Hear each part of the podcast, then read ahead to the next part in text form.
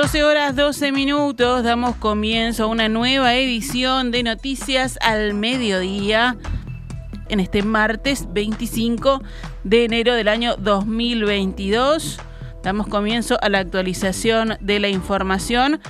El presidente de la República, Luis Lacalle Pou, viajó esta mañana a San José para participar de la inauguración de la planta de productos nutricionales de Conaprole en el complejo industrial Villa Rodríguez, que está ubicado en el kilómetro 82 de la ruta 45. En la entrada de la planta, integrantes de la Asociación de Obreros y Empleados de Conaprole y de la Federación de Trabajadores de la Industria Láctea esperaban al presidente con banderas y pancartas.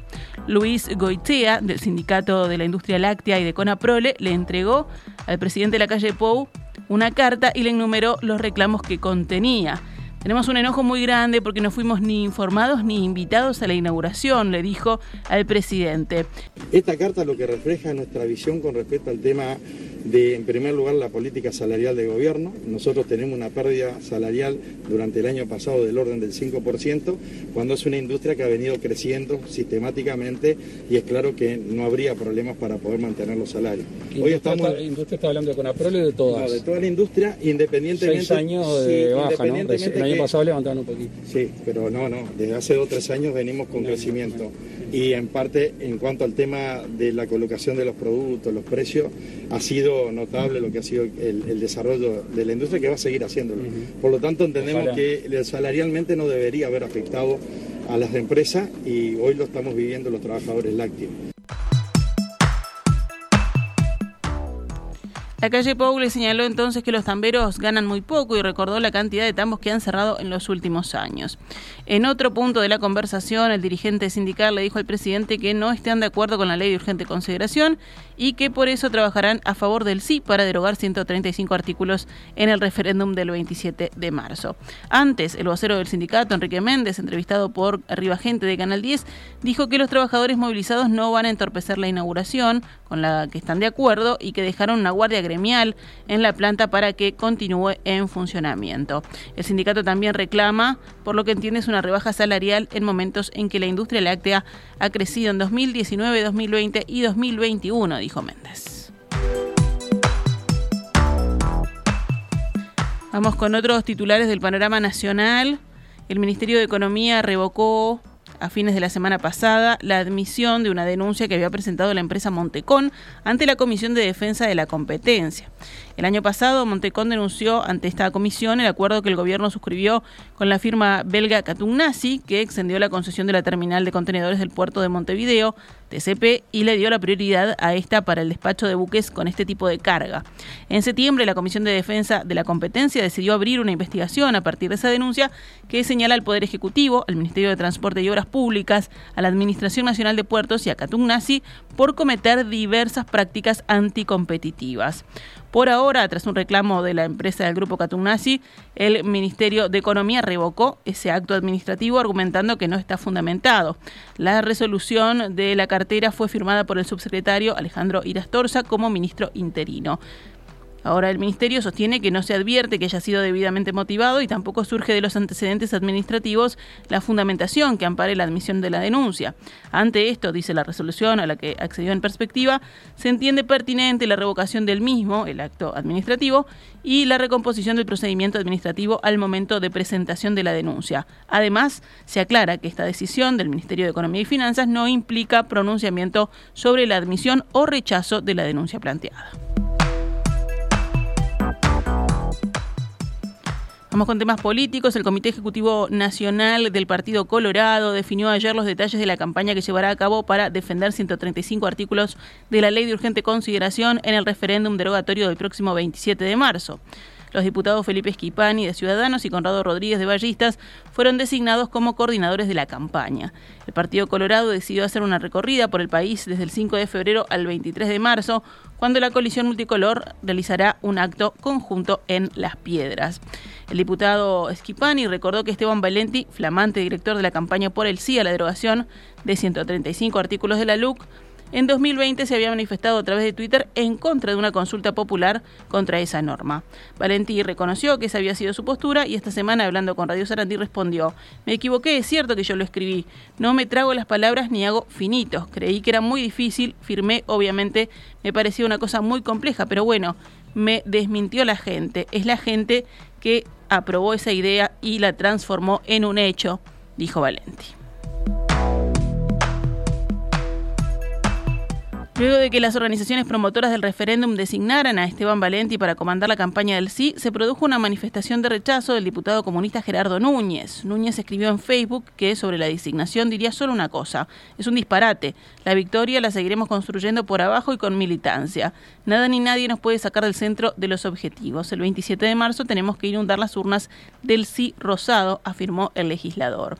Según la diaria, en el Partido Comunista hay mucha molestia con la decisión de designar a Valenti y no la porque entienden que es un error grueso. Esto no es por su papel en el PSU, el regreso de la democracia en la década del 90, sino por lo que ha hecho en los últimos años, por su prédica continua con acusaciones muy gruesas, no solo contra el Frente Amplio, sino también contra organizaciones sociales, sindicatos y el PIT-CNT. Fuentes del Frente Amplio, citadas por el diario El Observador, aseguraron que la llegada de Valente y la campaña del sí no representa su vuelta a la coalición de izquierdas. Necesita sumar gente, ampliar el espectro y no restringir. Necesitamos todo lo que sume, resumió un dirigente hablando con el diario El Observador. Por otra parte, los integrantes de la comisión pro referéndum, una pintada en distintos barrios de Montevideo con la leyenda Botasi en defensa propia. Uno de los coordinadores de la campaña, Enrique Méndez, explicó en declaraciones a subrayado que la misma tiene como objetivo defender los derechos e intereses que plantea el PIT-CNT, las organizaciones sociales, como la FEU y FUCMAN, entre otros. Méndez sostuvo que los 135 artículos que se encuentran en la ley de urgente consideración que se pretenden derogar el 27 de marzo son negativos, ya que afectan los derechos individuales y colectivos. La LUC no tiene derecho a poder plantear cuál es la política educativa que tiene que llevarse adelante en nuestro país, indicó.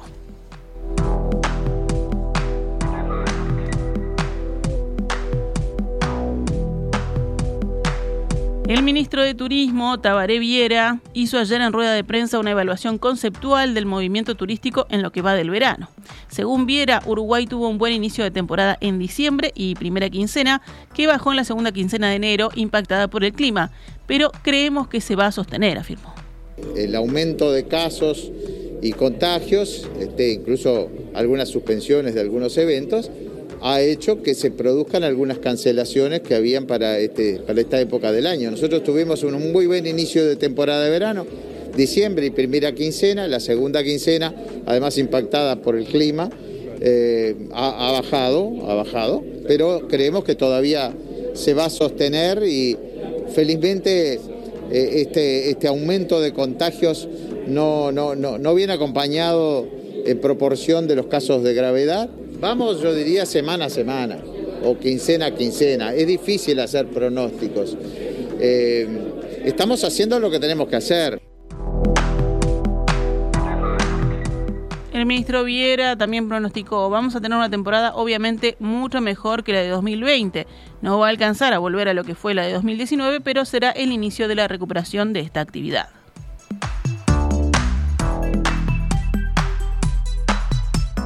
12 horas 22 minutos. Vamos con noticias de la emergencia sanitaria. 17 personas con coronavirus fallecieron ayer en Uruguay. En los últimos siete días murieron 77 personas con COVID-19, según el reporte oficial diario del Sistema Nacional de Emergencias. Aún con los 17 decesos de ayer, la cifra de pacientes con COVID-19 en CTI continuó aumentando y llegó a 123. Son 15 más que el día anterior y 43 más que hace una semana. Ayer fueron detectados 10.045 contagios nuevos en 23.238 análisis. El 43,23% de los test dio positivo. Un brote de COVID-19 se está produciendo en el Hospital Geriátrico Estatal Piñeiro del Campo, donde ayer había 30 residentes y más de 40 trabajadores contagiados o en cuarentena por haber tenido contacto con casos positivos. Uno de los pacientes infectados debió ser trasladado al Hospital Español para su internación y se encuentra estable en cuidados moderados, según consignó el país con información de ACE, la Administración de Servicios de Salud del Estado. Recordemos, el Piñeiro del Campo tiene un total de 230 residentes y 400 trabajadores. Más temas del panorama nacional. La prohibición de fabricar, importar, vender y entregar sorbitos de plástico entrará en vigencia el próximo lunes 31 de enero. La medida fue resuelta por el gobierno a través del Ministerio de Ambiente.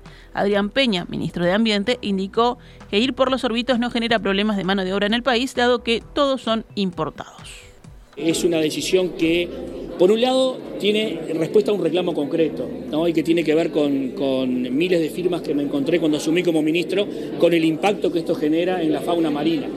Y por otro lado, creo que es una muy buena señal eh, de ir eliminando de nuestro uso cotidiano aquellas cosas que son prescindibles. Eh, todo aquello este, que genera eh, afectaciones al medio ambiente y de cuyo uso uno puede prescindir, es deseable que comience a dejarlo de usar. Esto vale para otro tipo de elementos, para el vaso descartable, para los cubiertos descartables, para las bandejas. En muchos casos son una solución, pero hay casos donde perfectamente se pueden sustituir. La Intendencia de Montevideo y los directores asociados de espectáculos carnavalescos populares del Uruguay, TAECPU, activaron el protocolo de actuación ante casos de COVID-19 y suspendieron la primera etapa del concurso oficial de Carnaval 2022. Debido a casos confirmados de coronavirus en las murgas Araca, Lacana y Amables Vecinos, se pospuso la programación de anoche en el Teatro de Verano para el miércoles 9 de febrero.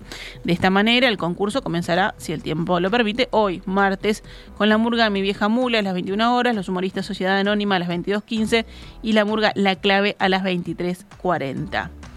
También la Intendencia de Montevideo informó que el desfile de llamadas mantiene su fecha y el lugar de realización, jueves 3 y viernes 4 de febrero, por las calles Carlos Gardel e Isla de Flores en los barrios Sur y Palermo.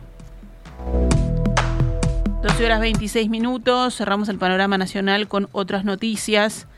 Dos hombres mayores de edad y un adolescente fueron emplazados ayer, investigados por una denuncia de violación grupal cometida el domingo a una mujer de 30 años en el barrio Cordón de Montevideo. La Fiscalía de Delitos Sexuales abrió un protocolo de actuación que incluye pericias llevadas a cabo por un equipo especializado en salud, que incluye ginecólogo, psicólogo y psiquiatra. La fiscal actuante adelantó que ni bien tenga los resultados de los informes y las pruebas de ADN, los emplazados serán citados a declarar y se va a pedir la formalización. Los indagados se negaron a que se les hiciera prueba de ADN, por lo que será necesaria una intervención judicial para hacerlo. La denunciante relató que concurrió con una amiga a un boliche donde conoció a un hombre con el que se fue a un apartamento en la calle Jackson y Guaná y mientras mantenía relaciones sexuales con él llegaron otros dos que entraron en la habitación y la violaron. Un hombre de 36 años murió luego de protagonizar un siniestro de tránsito. El hecho, según informó Policía Caminera, ocurrió a las 23.55 horas de este lunes. El conductor de una moto que circulaba de este a oeste por la ruta 93 embistió a un perro a la altura del kilómetro 109, lo que produjo que luego impactara contra un cartel indicador de curva. Personal médico fue hasta el lugar y constató el fallecimiento del hombre.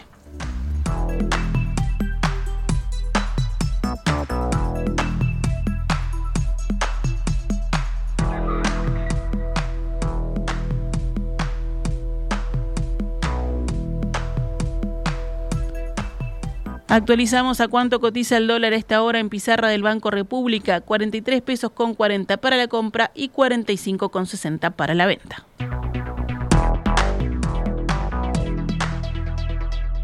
Esta es Radio Mundo 1170 AM. ¡Viva la radio!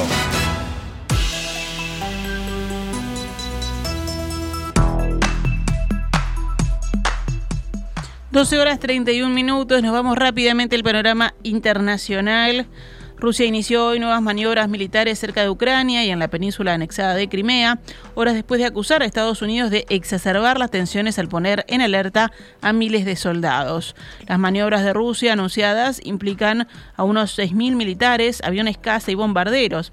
Se están llevando a cabo en el sur de Rusia, cerca de Ucrania, y en Crimea, una península ucraniana que Moscú se anexionó en 2014. Rusia, que tiene concentrados a decenas de miles de militares cerca de Ucrania, anunció la semana pasada maniobras navales en el Atlántico, el Ártico, el Pacífico y en el Mediterráneo, además de ejercicios conjuntos con Bielorrusia en las fronteras con la Unión Europea. En este contexto tenso, el portavoz del Kremlin, Dmitry Peskov, se declaró enormemente preocupado por el hecho de que Estados Unidos pusiera en alerta el lunes a 8.500 soldados que podrían apoyar la fuerza de reacción rápida de la OTAN, dotada de 40.000 efectivos. Sin embargo, no se ha decidido su despliegue. Según Peskov, Estados Unidos está de facto exacerbando las tensiones con esta actitud, como por ejemplo anunciando la víspera que las familias de los diplomáticos estadounidenses radicados en Ucrania estaban abandonando el país a causa del riesgo inminente de invasión.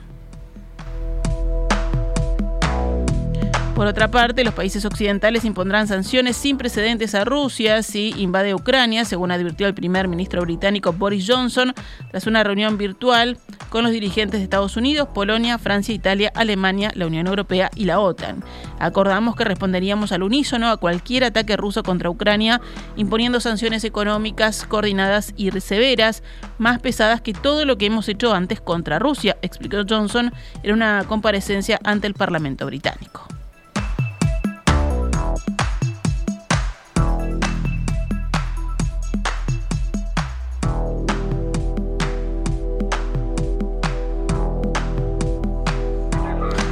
A la región, en Argentina el presidente Alberto Fernández recibió este lunes en Casa Rosada las cartas credenciales del nuevo embajador de Estados Unidos en el país, Mark Stanley en medio de las negociaciones con el Fondo Monetario Internacional. Al finalizar la reunión, el presidente Fernández destacó el fortalecimiento de la relación bilateral entre ambos países, según indicaron en un comunicado oficial de la presidencia. Según este documento, el flamante embajador calificó el encuentro como excelente y subrayó los estrechos vínculos que existen entre los gobiernos de ambos países. Es un honor para mí haber sido elegido para cumplir las tareas de embajador ante un gran país como Argentina, enfatizó el diplomático estadounidense. La nominación de Stanley a la embajada norteamericana en el país fue anunciada por el mandatario de ese país, Joe Biden, el 6 de agosto de 2021 y confirmada el pasado 17 de diciembre. La llegada del diplomático ocurre al mismo tiempo que Argentina mantiene negociaciones con el Fondo Monetario Internacional por una deuda que supera los 40 mil millones de dólares.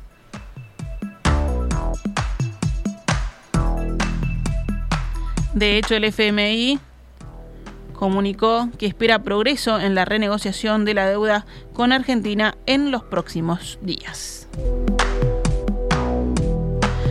Nos vamos al deporte. Los grandes ganaron anoche sus respectivos partidos internacionales de verano, preparatorios de las principales competencias del año. Peñarol se quedó con la Copa Fernando Morena tras derrotar 2 a 0 a Santiago Wanderers de Chile.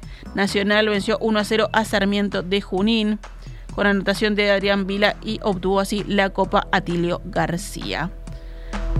Faltan dos días para el partido Paraguay-Uruguay por eliminatorias del Mundial de Qatar 2022. Hoy llegaba a Montevideo el único convocado que faltaba, el arquero Guillermo de Amores. El partido del jueves será en Asunción desde la hora 20. Los resultados de anoche por la fase regular de la Liga de Básquetbol que lidera Goes Hebraica y Maccabi 70 y Peñarol 96. Nacional cayó ante Trubil 88-84 y hoy juegan Defensor Sporting Olivia a las 20 horas en cancha de Welcome y Urunday Universitario Biguá 21 a 15 en Urunday Universitario.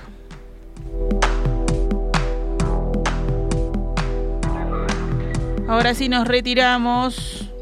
Esta es Radio Mundo 1170 AM. ¡Viva la radio!